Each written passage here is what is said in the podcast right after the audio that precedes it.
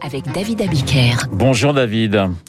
Bonjour Renaud. Et ce matin, euh, le sondage de la presse régionale qui enfonce le président. Hein. Deux tiers des Français ne souhaitent pas qu'Emmanuel Macron se représente selon un sondage Odoxa réalisé pour vos quotidiens régionaux. La cote de popularité du président a perdu 5 points en 6 mois pour se rapprocher dangereusement de celle de Jean Castex. Seuls 38% des Français estiment qu'Emmanuel Macron est un bon président. 62% de ces mêmes Français jugent son bilan mauvais. C'est le mot utilisé. 41% seulement souhaitent qu'il se représente. Mais ce qui frappe, c'est la perception du président par nos compatriotes. Ni humble, ni proche des gens, ni sympathique. C'est ce que j'appelle le contraire d'un démagogue, mais ça ne suffit pas pour être réélu. Ce n'est pas non plus la hollandisation, mais ça en montre le chemin, persifle le Vosges Matin. L'autre information du sondage, c'est Édouard Philippe qui gagne 6 points en un mois pour atteindre une cote d'adhésion de 51%, précise le Dauphiné. Alors le président qui gère les étapes du déconfinement. Comment sortir des mauvais sondages sinon en déconfinant l'économie et en rendant leur liberté aux Français? Ce matin, vos journaux esquissent la sortie de crise sanitaire pour la Troisième fois, car souvenez-vous l'an dernier, à la même époque, vos journaux faisaient pareil, et Jean Castex, qui n'était pas encore Premier ministre, était déjà chargé du déconfinement, et bien sûr Macron était déjà président. Alors hier, Emmanuel Macron, en déplacement à Melun, a avancé la piste de la réouverture. Mais il l'a fait avec prudence, tellement de prudence que ça n'imprime pas dans le Figaro. Des indications, oui, dans les prochains jours. Comment? En trois phases progressives. Les commerces à la mi-mai, pas avant. Les terrasses et les restaurants. Euh, et puis cette phase incompréhensible, cette phrase incompréhensible par le commun des mortels et certainement par les écoliers à qui le président rendait visite. On va sans doute fixer un seuil de taux d'incidence. Et le président d'ajouter, je sais qu'il y a de l'impatience, mais ces premières phases doivent être précautionneuses. Peut-être une, peut-être que chaque année il faudra se revacciner. Bref, le président de la République face aux enfants comme face aux Français ne peut brandir que des vérités prudentes, peu réjouissantes, pas vraiment emballantes d'une libération très lente. Pas de quoi réchauffer sa cote d'amour avec les Français. Et c'est pareil, c'est pareil pour les psychiatres consultés par la Cour de cassation. Ils publient ce matin une tribune dans Le Monde pour expliquer leur analyse du cas pathologique de Kobili Traoré, l'homme qui a tué Sarah Halimi. Alors, tribune titrée par Le Monde, le crime était celui d'un fou, ce qui ne l'empêche pas d'être antisémite. Je vous en lis un extrait. Si nous avons conclu à l'irresponsabilité pénale tout simplement parce qu'elle s'imposait techniquement, cela ne revenait pas, faut-il le préciser, à occulter la barbarie du passage à l'acte et moins encore sa dimension antisémite.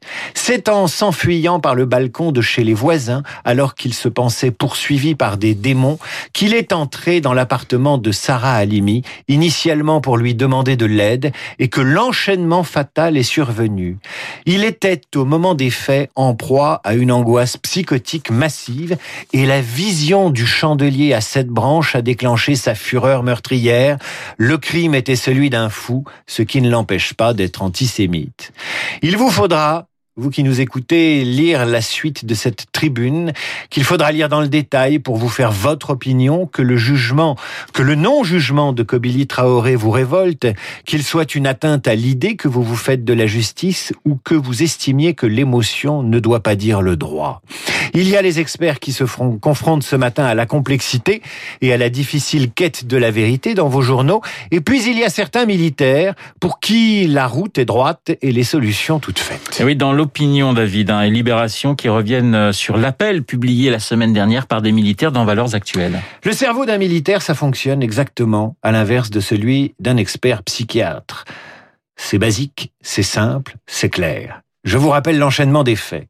60 ans après le putsch manqué du carteron de généraux à Alger, une vingtaine de généraux en retraite signent la semaine dernière un texte publié sur le site de Valeurs Actuelles appelant Macron à défendre le patriotisme. Jusque-là, rien de bien méchant, au contraire, vive la patrie. Mais le texte a des accents insurrectionnels dans la meilleure tradition putschiste française. Et derrière la vitrine étoilée, on retrouve des réseaux proches de l'extrême droite. Deux jours plus tard, Marine Le Pen décide de répondre à la lettre qui ne lui est pas adressée.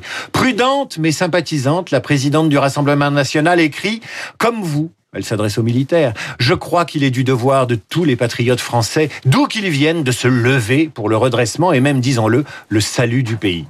Dernier acte, la ministre de la Défense, Florence Parly, sort de la réserve politique dans laquelle l'enferme son poste depuis quatre ans et déclare dans une tribune publiée ce matin sur Libération, l'armée de la République est au service de la nation et de personne d'autre. Fermez le banc. Tout ça me rappelle mon service militaire. Je fais une petite aparté. C'était il y a 30 ans, c'était la nuit. Nous étions de futurs aspirants et un capitaine passé par les parachutistes, il s'appelait Kefelec, nous a dit ceci en guise de mot d'accueil. Messieurs, nous allons vous faire marcher la nuit, l'air est plus pur. Regardez bien ce drapeau, c'est celui de la République, pas d'un parti politique. Alors David, après votre histoire d'amour, le drapeau, on termine avec une histoire d'amour pas banale. Pas banale, mais nasale. L'Est républicain nous raconte ce matin comment Julie et Michael ont eu le coup de foudre l'un pour l'autre. Ça se passe à Belfort. Julie pense avoir contracté le Covid. Michael, lui, effectue des tests dans un centre de dépistage. Julie se présente terrorisée à l'idée de subir un deuxième test après un premier qui l'a fait beaucoup souffrir. Il la rassure, la met à l'aise. Ensuite, il introduira avec délicatesse les couvillons, le coton-tige, très profondément dans les narines si sensibles de la jeune femme déjà sous le charme d'une conversation qui a réduit considérablement son stress. Le test des affinités électives est rapidement positif. La rencontre médicale se poursuit le soir sur les réseaux sociaux. Un premier rendez-vous a lieu une semaine plus tard. Depuis, Julie et Michael ne se quittent plus. Ils croyaient dépister le Covid. Ils ont rencontré le virus de l'amour. C'est beau. C'est du David Abiker. C'est l'amour. J'ai presque le coup de foudre pour vous, David, ce matin. Vous êtes en pleine forme. Retenez-vous. Je me retiens. Dans un instant, Esprit libre avec Christophe Barbier et Bruno Jeudi. Très bonne journée, David. On se retrouve.